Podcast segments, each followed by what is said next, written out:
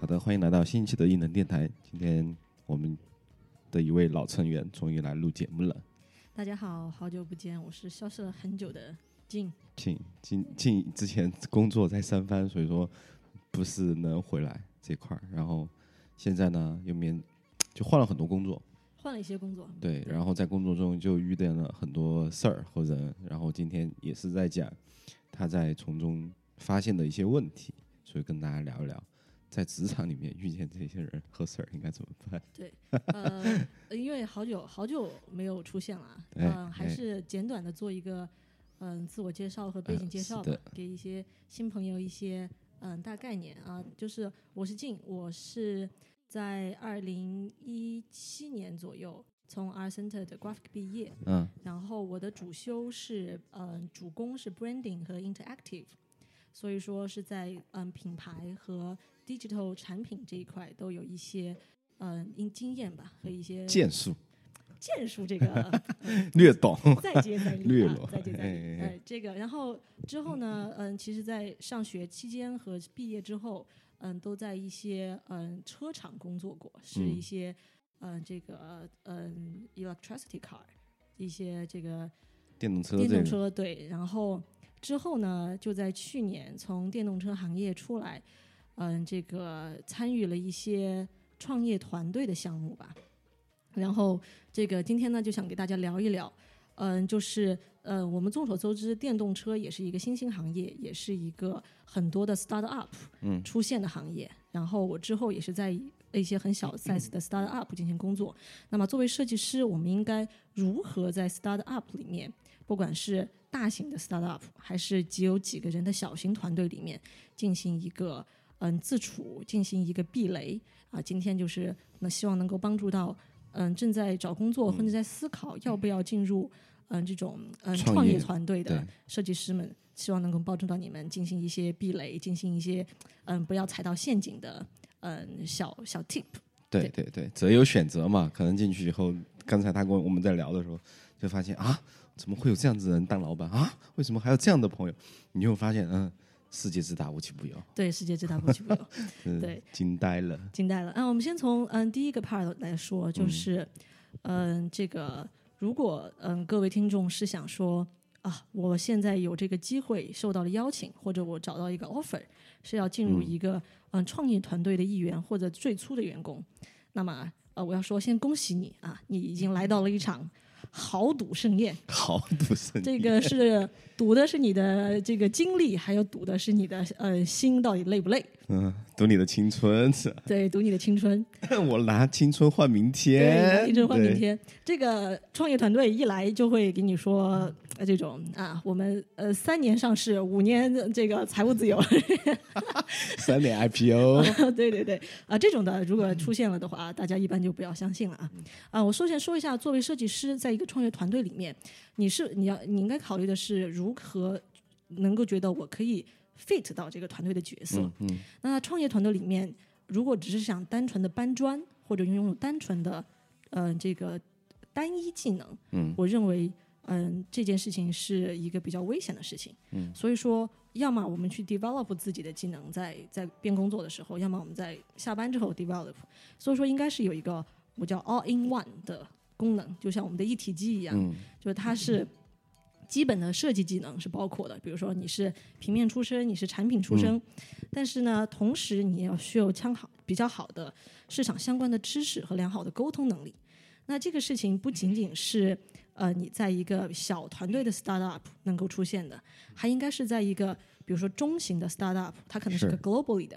但是因为 startup 是一个叫混乱啊，以我们用贾老板贾跃亭老板曾经说过一句话，对，叫做野蛮生长。那这种野蛮生长的环境里面，你就应该去如何去发现啊？我应该这个东西可能是你需要的一个材料是没有的，那你应该去找 marketing 的人、市场的人沟通，应该去找。这个 supply chain 这个供应链的人沟通，那其实沟通的能力，这些知道我应该去找谁沟通的能力，其实是相当重要的。然后最后一个呢是，这个你要看你的老板是否是一个你值得工作值得信任的一个老板。这个很有趣的是，我之前在这个一个中型的 globally 的 startup 工作，我当时去的时候有一个新的这个 design team 的 director 去了。嗯。一年之后的今天，当时我在的那个团队的同事告诉我，对，全部离职，哦，就没有一个人没有留下来，没有一个人留下来。那就，换了新的一批人，全部换了新的一批人。原因很简单，就是那种全部离职的状态，其实就是一个你你的不是你的问题了，就是老板的问题了，就是老板在沟通能力上、该他的管理上的一个能力。那如果说这个你你 Oh 如果对，那这个情况就是嗯，小声的说，老板是傻逼。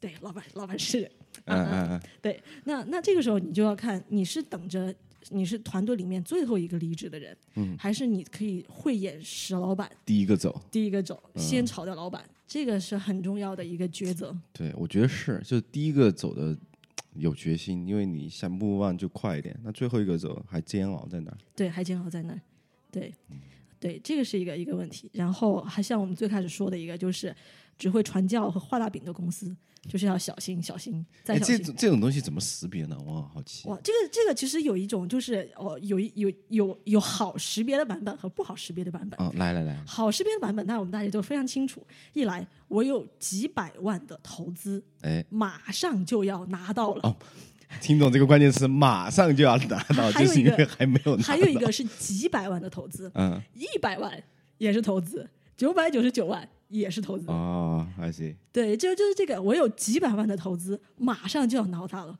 今年就可以怎么怎么样了。哦，这种就是他没有明确的时间、地点、人物，对，你要做什么，who、what、how，嗯，这种东西，那么我们就要小心了。我们就要再问一个，什么时候、嗯。具体由谁给我们？能就是在今年下半年，可能是什么什么宝，可能是对对对对，这种就是要要极其小心的。哎然后这个就是嗯、就是比较这个还是比较好识别的。嗯，比较不好识别的呢，就是非常容易掉坑里，我就掉坑里了。哎，对对对，这种不好识别呢，就是我们由哪一家几轮几轮哪些公司进行了投资，我们的目的是要做什么什么什么样，嗯然后我们要几年之内要干什么什么什么事儿，嗯，非常的清晰晰。明了。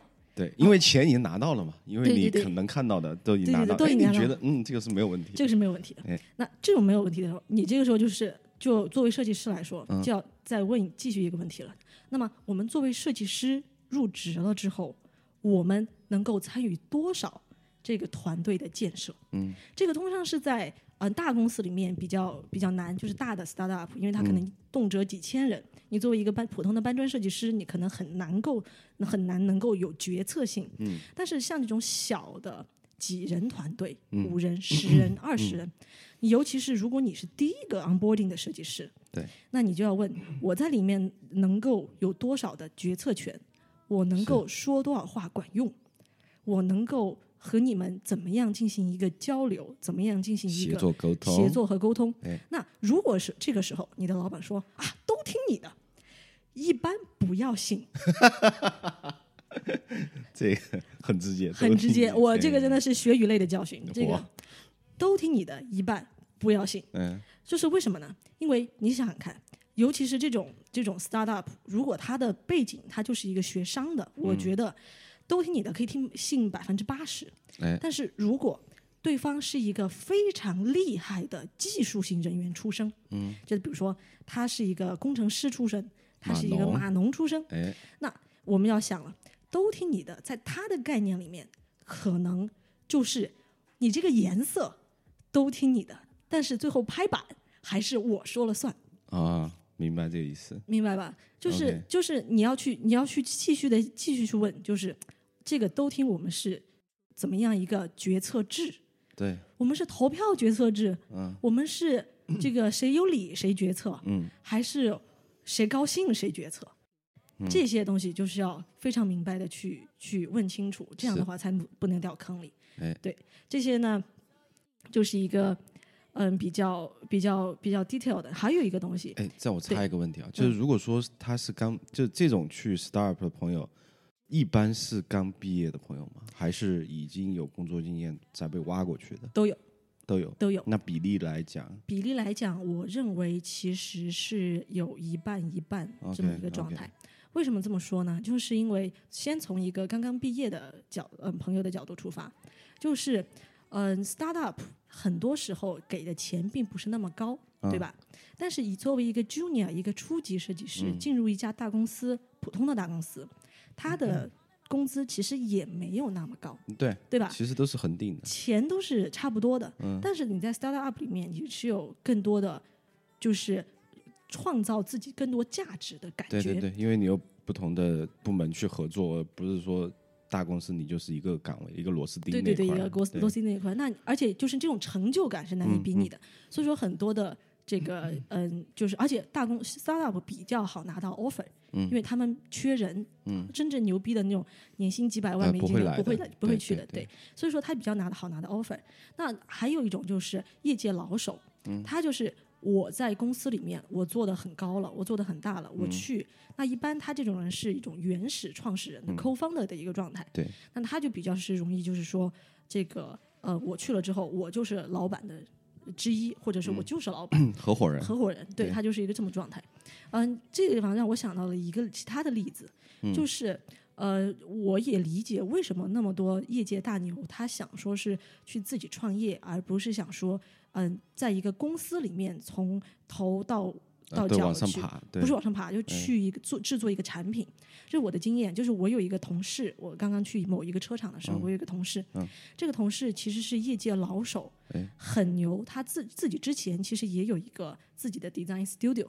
那 studio 的问题就是你没有办法从一个产品从他出生到他的成长全程参与，因为 studio 是一个设计所，是一个嗯中间的状态。嗯那这位哥们儿也就是说啊，就我想是从一个。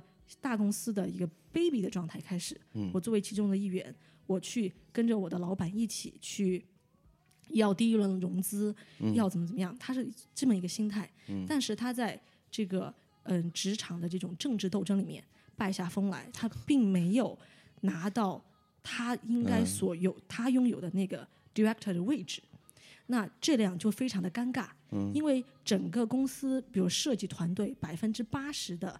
Foundation，对，百分之六十的资源都在这么一个人手里。这个新的 Director 一定是怕功高盖主的。嗯，他最后就找了各种原因，把这位同志就开掉了。火，就整个公司就是，其实就是整个公司的第一轮融融资都是他帮忙拿到的。但是，其实说实话，我感觉你讲这种就是创业公司，其实根本不是在先说我们要搞个产品，先是在玩人这一块儿。如果是大公司，真的是这样的，就是是，对对对。但是其实小公司人嘛。哪里有人，哪里就有斗争。江湖这江湖对如何在这种斗争生活下去，这个真的就是一个 startup，尤其是对于年轻设计师来说更加注意的一个问题。是的，对。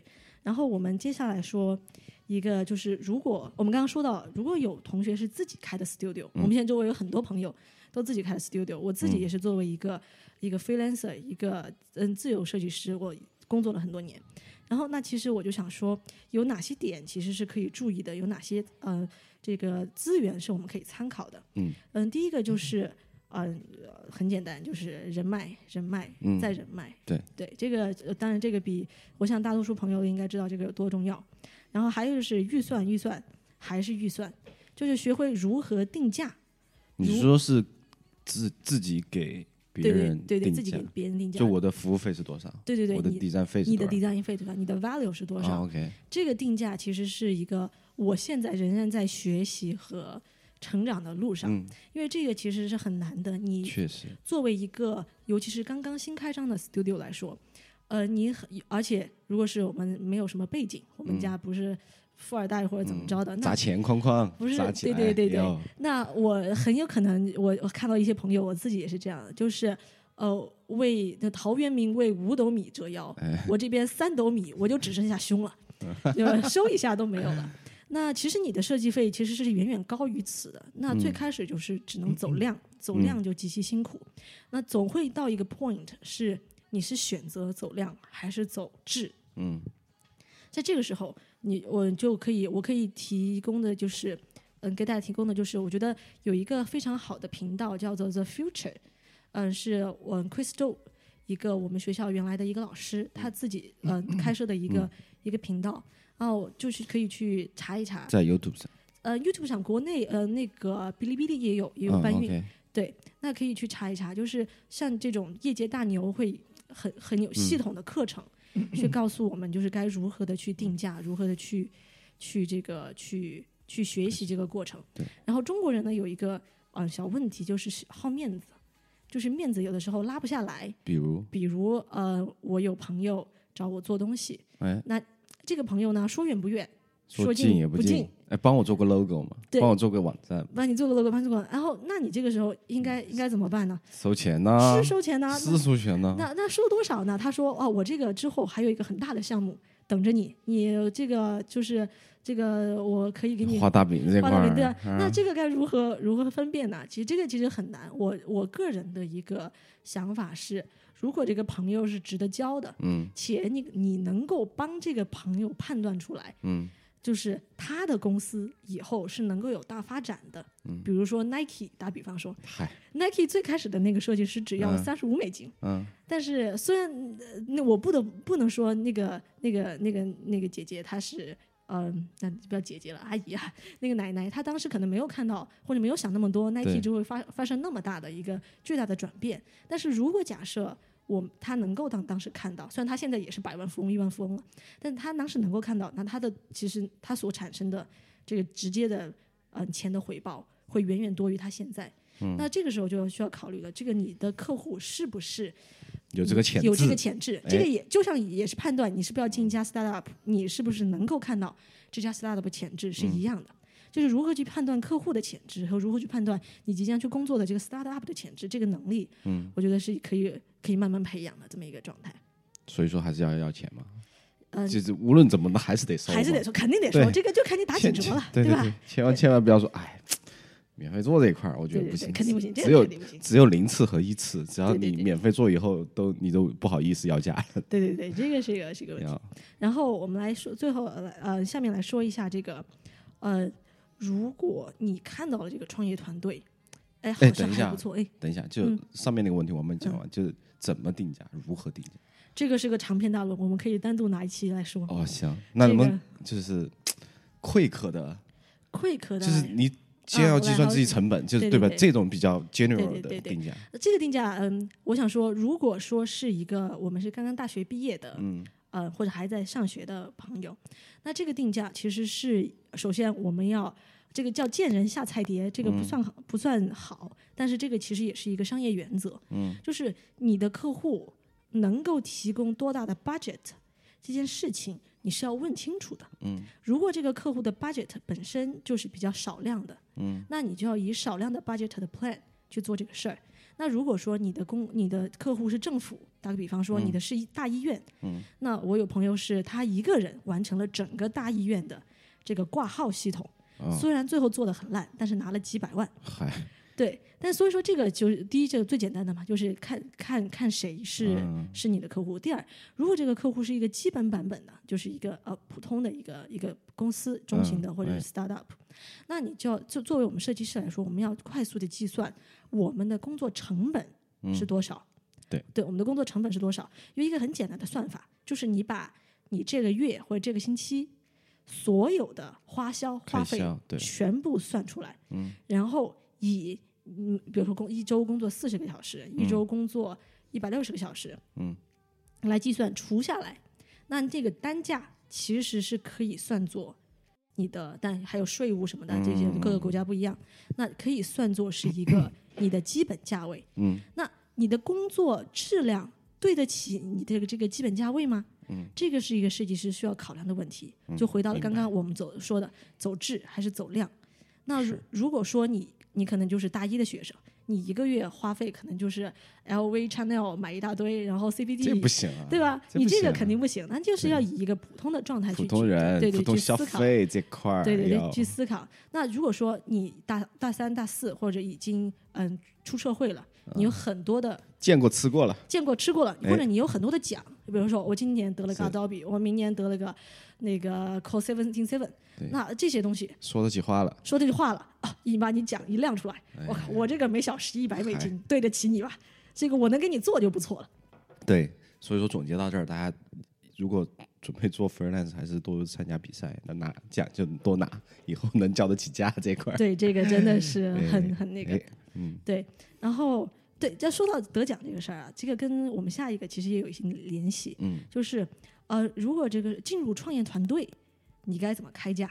嗯你该怎么要这个钱？嗯能不能多要一些钱，或者多要一些股份？嗯这个是一个问题。就很多创业团队，他其实是没有那么多的资金可以嗯作为直接的工资发到你的手里的。对，那这个股份你该怎么要？该该该多要还是要少要感？觉这个东西好虚哦。哇，这个东西简直就是虚到爆。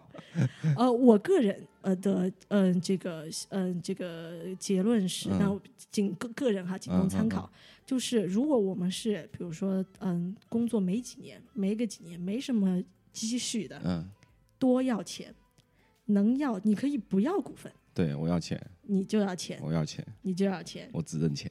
只挣钱，这个是是这个是真的。那这个就说到了，如果我们拿了很多奖。嗯我们丢在面前，我股份都不要了，我这么牛逼的拿了这么多奖的设计师来给你做，嗯，你不应该多给我一点钱吗？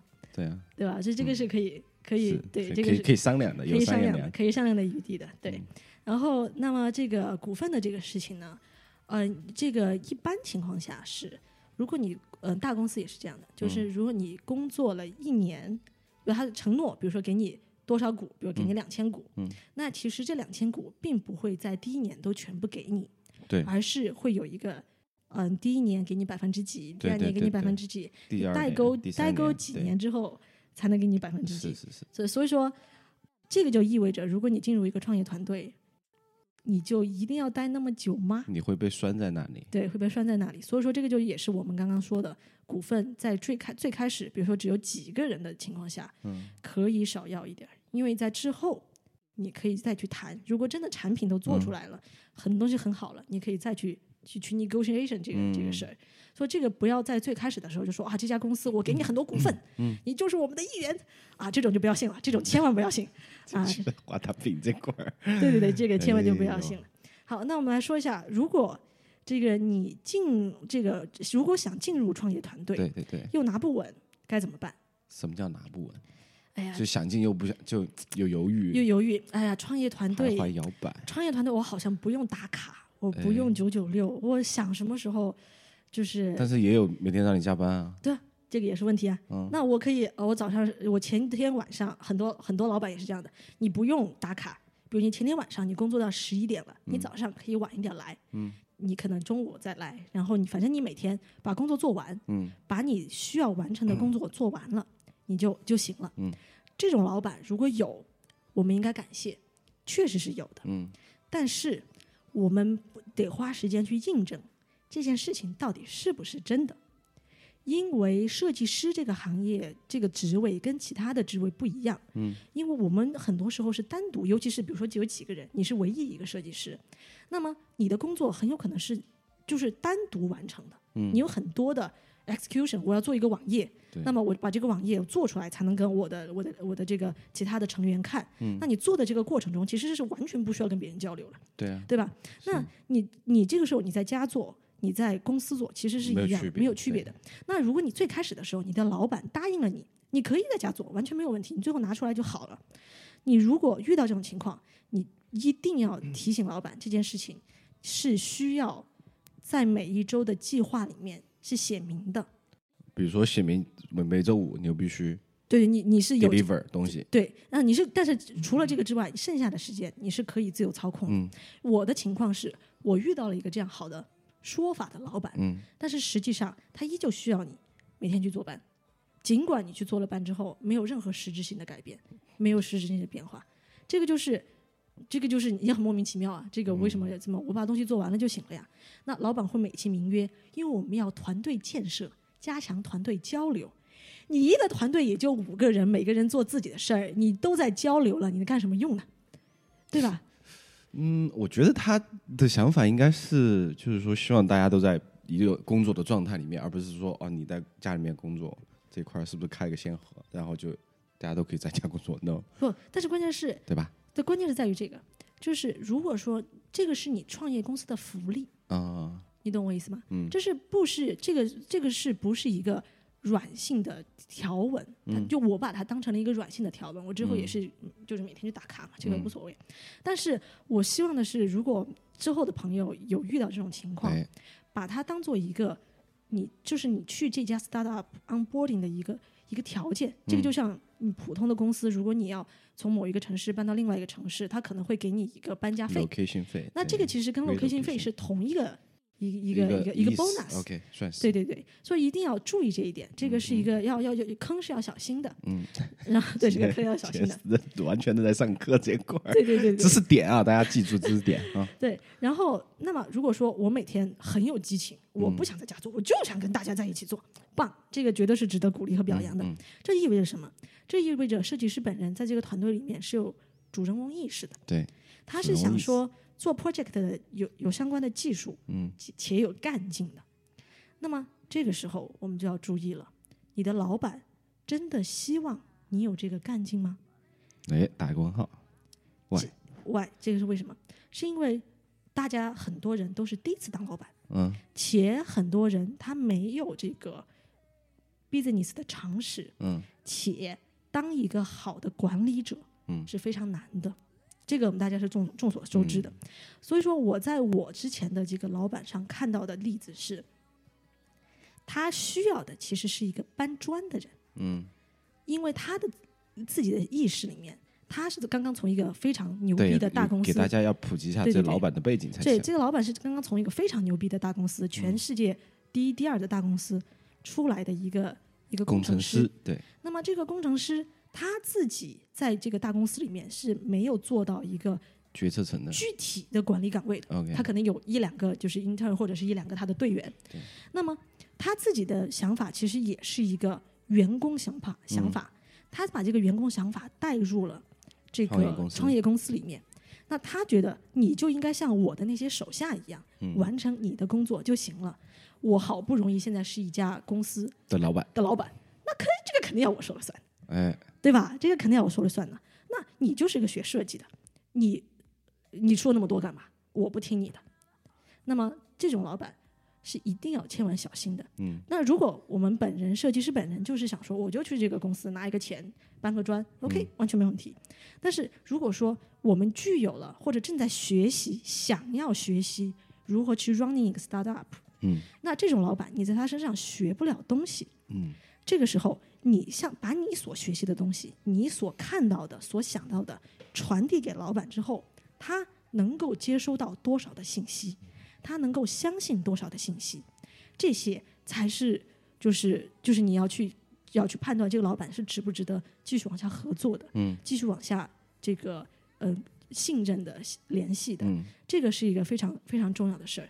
所以说，如果你有很强的 ownership，你非常有热情、有干劲，嗯但是遇到这么样一个老老板，那么我觉得试图试图跟老板沟通，看他能沟通就沟通，不能沟通就就沟。通，沟通不了，如果你都有很强的热情了，这是你的优点。嗯你相对应的，你的技术其实一定不会差，因为你嗯在学习。对跳槽，果断跳槽，哎，果断止损，是，这个是一个非常非常重要的事情。嗯果断跳槽，果断止损。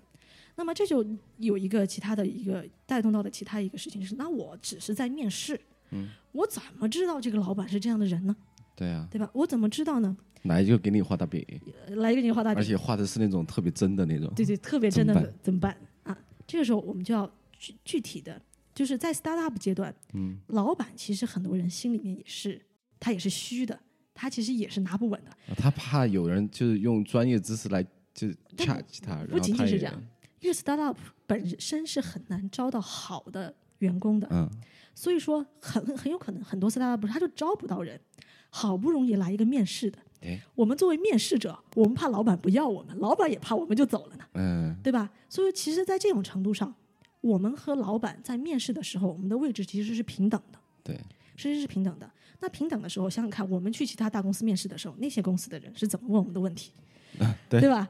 想想看，你把这些问题还到你的老板身上，比如说，老板，你的工作 style 是什么样的？嗯，你要加你来你来面试他这块儿，如果这个老板无法去接受嗯，这个员工的提问，那这个 startup 就一一定不行。垃圾，因为你在 startup 工作的时候，你的工作量没有比老板，嗯、就是少多少少多少，嗯没有比老板不重要多少，嗯因为你是产生真正产品价值的人，对，所以说其实老板，我们不是说老板跪在地上求我们，但是我们至少是一个平等的，我们也不会不应该跪着求他。那比如说你的老板，你的工作 style 是什么样的？你怎么看待九九六？嗯你怎么看待加班？哎，你怎么看待这个团建这个事儿？我们要不要花很多时间去浪费在什么样的地方？嗯我们现在公司，比如说你可以问老板，我们这个公司成立了多久？嗯我们有没有一个具体的计划？嗯具体的，我们这个月的计划，下个月的计划，有没有一个大蓝图？这个蓝图一定不是三年上市、五年为财财对对财务自由，对对，它一定是非常具体的。那老板说：“哎呀，这个计划我们是只跟内部员工分享的，你这个不方便跟你分享。嗯那你跟老板说，那你有没有什么具体的管理方式？嗯我们用什么样的方式去管理？我们有每周会议吗？会议是怎么样的一个状态？我们是不是有，嗯，就是就有这个项目管理的工具？我们是用什么？是用是用 Jira，是用这个嗯钉钉，是用 Notion，是用什么？我们去去提问。老板如果能够非常明显的，或者老板其他的合伙人可以非常对答如流。对答如流，那这个是靠谱的。哎，那这个是靠谱的。那你再问老板，老板你怎么看待我们这个公司，呃，是不是成功的？我们这个哎产品是不是成功的？嗯我们这个品牌是不是成功的？这个老板如果告诉你，我们这个品牌成功，我们这个产品成功，我们就是要赚钱，对，这个答案是正确的。但是就像刚刚我们我私下跟呃台长聊的，这个这个问题的回答，这个回答我们要赚钱，这个回答就基本等于你是谁，我是个人，他基本没说，基本没说，因为没有任何有效信息对，因为在里面。所有的产品、所有的品牌、嗯所有的 startup，一定是卯着同一个目的，我要赚钱。嗯不管是你产品上的成功，还是你被大公司收购了，嗯你一定是要赚钱的。那除了赚钱之外，剩下的成功，老板是怎么思考的？这个是牵涉到老老板本身的一个人生价值观嗯和人生哲学观的问题。那如果这个人生哲学观是跟你契合的，那是好的。但是如果嗯这个人生哲学观是我要拯救全人类，那这个也也就这基本没说。就是如果这个人生哲学观是有道理嗯且细节，且能够让你觉得它是可信的，嗯，那这种就是好的，这种就是好的，这种就是可以相信的。对，所以但是有些我我我会担心说，有些朋友可能去面试啊，就觉得，哎，我是被面试方有很多问题，我可能不敢问。我觉得大家就不要，我觉得还是大胆问吧，因为你毕竟 要在那儿工作很长时间段，所以说你得看清楚即将招你的公司或者老板，然后面试的人。但有些问题是，面试你的是 HR，并不是老板本身。对，这个就是呃，startup 或者是这个问题，就是如果说你这个团队 startup 是一个很小的团队，嗯你是 HR，HR 面完之后一定会再见到你的 director 也好，嗯对吧？因为 HR 没有资格去最后敲那个板做那个决定。你跟 HR，你应该谈的是什么？谈的是呃，我们就是我们的这个交流，公司的背景是什么样的，公司具体在做，就是一些非常文本式的东西。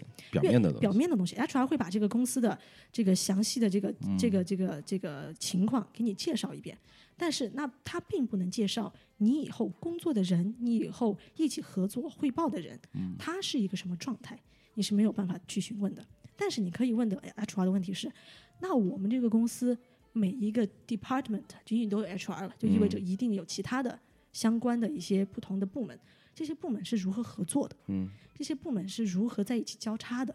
这些部门的这些这个有没有呃，就是好玩的事情或者有趣的事情可以分享一下？嗯这种问题跟 HR 问可以把这种对话从一个非常商业的 business 对话带入一个比较 personal 的对话，比嗯较私人的对话，因为 HR 会你会问你问的是 HR 自己的故事，如果这个 HR 愿意跟你分享这个故事，嗯。其实且你们的时间是足够的的话，那其实 HR 会觉得这个面试面试者他第一他很从容，他很有自信；嗯。第二是，嗯，他能够让我觉得我是在跟他一个 personal 的对话，HR 会觉得我喜欢你这个人，或者你的说话方式在这种私底下我不喜欢你这个人、嗯。H r 他自己也会有一个判断。嗯。这样的话，会说话的人，有一些话术的人，就会让 HR 觉得很高兴，就像面试一样，就像面试相亲一样。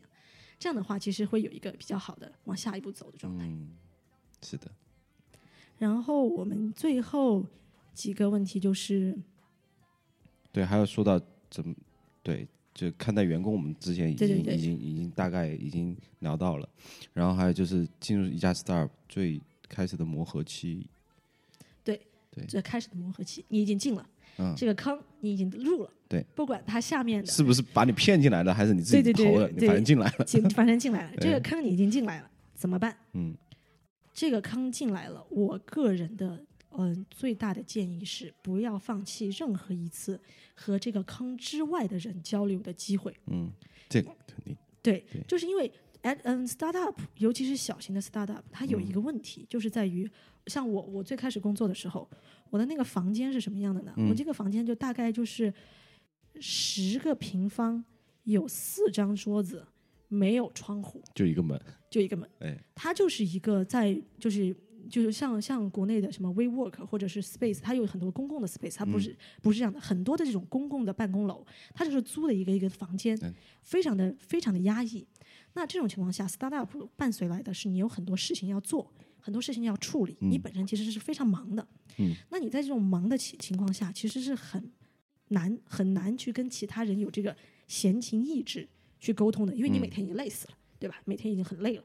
那这种情况下，我个人的建议是，作为设计师，不要放弃走出那个门的机会。嗯，就是你多参加活动，多在至少应该在这个社交网络上，嗯，更多的，比如说领英，比如说其他的这些网站，有职场的，多跟人家沟通，多跟人家交流，加好友，加好友，这真的是加好友。直接聊，而且，我个人认为，你应该一每一天至少有一定的时间，一定不能做跟你的公司相关的事儿，嗯，一定要做你自己的事儿。但问题有个问，就是 Starbucks，既我觉得加班应该是常态吧？加班是常态，对啊，那你怎么避免呢？就回去你也还得，这个就是一个一个问题了。那么，如果你今天干的工作你不定额不定量，嗯，你的老板就会不停的让你做，多者能者多劳嘛，对吧？这个是很正常的。你这个时候就要跟老板说清楚，嗯，就是你把你每天能够跟着你你们的 schedule，跟着日程，工程师是嗯、码农能够把你的东西，比如你是 digital product 的话，能够把你的东西编程出来，他们今天把这个量做完了就够了，因为你不停的做，其实就意味着你的下游也会也会不不停的做。其实这么一个出现这么一个状况，就只有一个原因，就是你的老板管理有问题，他不停的在给你加 task，、你嗯加 task，你的下游也不停的做 task，、这嗯种劳损机制其实就是一个 startup，就是很很有危险的机嗯制。那如果说你的老板告诉我，那你为什么每天只做这些东西呢？我想你多做一些不行吗？你就告诉他，我多做了，我后面的人也在多做，我们大家都在劳损，这种劳损是不健康的，我们应该有就没有意义啊，更加健康的、更加一个效率不，更加有效率的一个工作方式。这个就是 startup 为什么很多人喜欢进 startup 的原因，就是如果你能够有一个志同道合的老板，他他能够去知道哦，他有错误或者员工的反馈，他能够听进去，他就是一个向上的一个积极的状态。那如果说你他都听不进去你的这些话，你的这些要求。那这个其实就是一个非常不积极、危险危险，对可能随时会垮掉的公司。对对，随时会垮掉公司。那我原来的经历是我一个设计师，我要为就是我要 deliver 东西给国内一个团队，嗯，就是每天就是一个团队可以做消化我就所有的几乎所有的东西。嗯，那我我工作我工作很快，我就能不停的 deliver，我能不停的改，我能把前天的东西再重新 refine 一次，再 deliver 下去，或者怎么样。就是我后来就发现这是一个非常不健康的东西，因为老板没有及时制止，老板就是说你多做就好，老板没有及时制止，那就意味着我后面的工程师团队会一直加工，嗯，加班，他们一直加班，他们就会对设计师抱有仇恨，对，他们就不会去完成你想要他们达到的要求。嗯，那这这样就是一个越做越差、越做越差的状态，所以这样对大家都不好。那你还不如跟我们说，每天这些工作量定下来了，我们就就大家商量一按这个下定下来执行嘛，按这个执行。对对，那剩下的时间，我们作为设计师应该干什么？第一，除了 social 之外，做能够发表的 portfolio 的东西，嗯，哪怕是一个非常小的插画、非常小的 icon、非常小的 UI、非嗯常小的 sketch，都可以把它发表出去。通过我们的，比如说你的你有新浪微博也好，你有微信也好各种 social media，、让人家知道你是在做可以发表的东西，你的 skill 是一直在 develop 的。当你要跳到下一个槽的时候，你可以问人家问你，你之前在做什么？嗯，你没有办法去 show 你做的东西，因为大部分的东西都是保密。对，但是你可以告诉他，我做了这些东西，我学到了，就是刚刚我们如何跟团队沟通，如何把握时间，嗯这么一个状态。那我平时也在做这些可以给下家秀的东西，嗯，这样的话就是一个比较比较好的状态。对，这种状态是很好，但是问题是有的朋友不敢跳槽，或者说我们接下一个问题啊，就是因为有股份对。的东西存在，对，所以说可能会拴着你，或者说哎会想说这个公司以后是不是发达了、上市了，我这样的股份我牛逼了，瞬瞬间走上人生巅峰，实现财务自由这块儿，这块是有的，对吧？有的这块是有的，这块怎么做决定要不要离开，我我认为或者说你股份这个东西是不是不要把它看，这你对股股份股份的看法我我是这样想的，就是我们呃生活中不乏有那些成功人士，比如说 Facebook 的现任的 design 总监 Julia，他就是在 Facebook 还是一个非常小的几人团队、十人团队的时候进入的。他作为第一个设计师，他进入，他现在就发达了嘛，对吧？他现在就发达了，但是伴随而来的问题就是，他就一直在 Facebook，她就没有可能很很难得机会去其他的地方进行一个工作或者进行一个转移。那这样的情况有利有弊吧，对吧？那如果说我们听众的个性是，我就是喜欢到处去看看的，我就是喜欢有很多的 challenge 的，那我个人觉得不要想着我五年之后就能把这个股份变现，我五年之后就能走。嗯，真正的 startup 得花十五年，嗯，才能把这个东西变现，才能把东西拿走。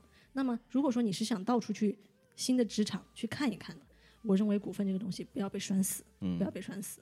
那么还有一个，我认为是最重要的一点，我之前有刚好看到有一个有一个日本的一个一个 post，一个推出来的 post，就是说是什么东西让你决定跳不跳槽？嗯，人、钱和心情。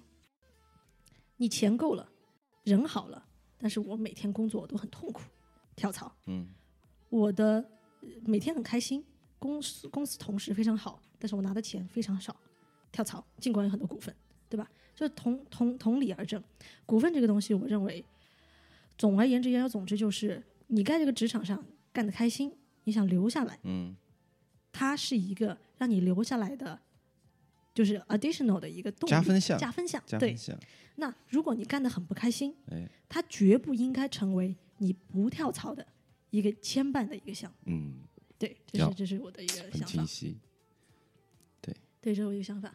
然后，嗯，最后我想说一下的是，如果说我们在这个作为设计师来说，很多设计师朋友其实现在都想都想创业，嗯，都是想嗯和这个就是我们那天有朋友在说，有一半的人在公司里的都想跳出来创业。现在这个创业潮没有去年前年那么火了，但是其实现在依旧是一个很多年轻人想去有一个生活的新方向，想一个怎么样？嗯，我认为我个人的态度是是鼓励的，我觉得这件事情是个好事情。嗯，但是我觉得这个事情是一个嗯非常能够看清楚嗯自己是谁的一个一个很客观的一个一个一个叫什么一个筛子吧。嗯就是很多朋友就嗯、觉得大家都在跳槽，我也有那个能力，嗯哦，我觉得我可能也拿得到那个资金，或者是我也想慢慢的一步一步走。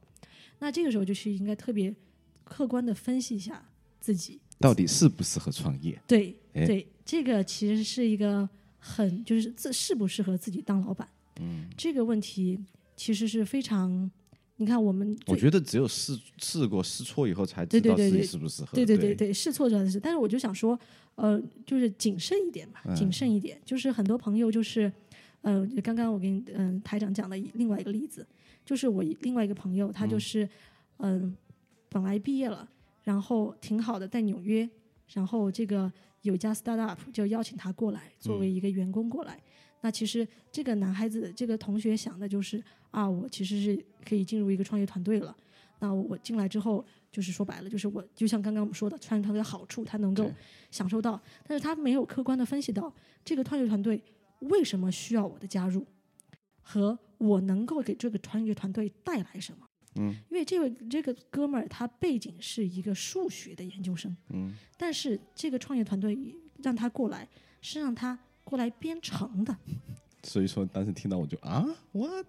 对吧？那么这个我不得不说，这个创业团队给的福利都非常好，然后给大家。强调一下，那个学数学的朋友不会编程，对 他，对对，他不会编程，他并不会编程，他都是从招来公司公司现学编程，我说对对，，对他是都在现学编程的。那这这个其实是当然是有裙带关系在里头的，嗯比如说呃朋友推荐啊，对对经历亲戚推荐。那这种情况下，我们就应该仔细思考一下，我们适不适合进入，就是去啊，我就能够享受这些很好的嗯 startup 的福利了，那我就一头栽进去，反正我还能在那里学。那其实 startup 的环境是很难能够让你去重新开始学习一个东西的。对对，所以说这个就是很多很多朋友就是，尤其是这种技术型的，嗯，和这种就是商业型的，商业型的其实要好一些，你可以通过其他的时间去学习。嗯，但是如果是技术型的，我们就要真正考虑是不是适合，是不是我现在享受这个福利是不是正确的？嗯，因为大公司很就是第一，就比如说学数学的朋友，可能就觉得啊找工作比较难找，好不容易有一个 startup 让我进去了，我就赶快进去学。嗯，那这个东西其实是要打一个大大的问号的。所以说最后的结果就是劳民伤财，他的从纽约搬到旧金山，最后有有离开了所有的交际网，从从零开始，到最后可能不得不又搬回纽约，这个折腾就非常大了。对而且我觉得这种老板也没有想清楚，呃，当然有裙带关系不说，但是确实你就是一个 startup，钱有限，人数也有限，最好应该是找一个对应的人吧。对，这个就是那个哥们儿在面试的时候，并没有问清楚为什么需要我，或者他们需要什么人。这个问题我知道是非常非常可怕的。嗯，因为当你在面试的时候，你问他你需要什么人的时候，嗯本质上就在其实老板就在把你定位进这个坑。嗯那么你自己其实也是在定位自己是不是适合这个坑。嗯其实这个是一个我认为是非常非常难说出口，但是一定要把它问出口的人，就是你需要嗯什么样的人，那你才知道我适不适合这个坑，和我是进。如果他们如果你瞒天过海进了这个坑，嗯你自己会得到好的结果吗？我们要打一个大大的问号。但我个人的小 tip 是在面试的时候，第一次见到老见到你的面试官，他你们的对话基本这个寒暄完了之后，开始进入你问的就是这个问题，嗯。就是你在你在 present 你的 portfolio 也好，作品集也好，讲你的工作经验也好，你先问这个问题：我们贵公司是需要什么样的人才？嗯，回一个复合型人才，你就记记，你知道吗？你你就不不，你就讲你的复合型人才主要是指哪方面？你之后的回答，你之后的面试都可以根据他的需求、去拿他的关键字，把自己嗯弄进去。但是你自己非常心里知道你自己到底是不是那个人，对对对，当然，对吧？这个就是就是一个这个 startup 小 tip，这个属于面试、对工作这一块儿，真的今天是学习了很多。作为这种换了几份工作的朋友，在这个职场里面遇见的形形色色、色色形形的朋友们，对我觉得 非常有帮助啊。对对。那你现在我现在要去读书了，对就受不了这种职场环境，要去读书，受不了你们这些 画大饼的朋友们。我们我们可以下次专门来录一期那个呃那个我被那个嗯、W 华盛顿 University of Washington 华盛顿大学的 HCI 嗯、D 啊、录取了。对这个对对我们之前我们的 CEO 冰冰同学被呃这个 CMU 录取了，我们改天可以拿来做一个 HCI Master 的比较。对对对，对而且还有就是大家怎么就分别去读研究生，然后对未来的可能一些想法吧。对对，从一个本科毕业，然后去工作了几年，然后又去读书，这种心态的转变，或者说自己对未来的发展方向的一些怎么讲规划，规划吧，对规划和想法。给大家分享。对，好的，那我们今天节目就这样，好，谢谢大家，谢谢大家，拜拜拜拜。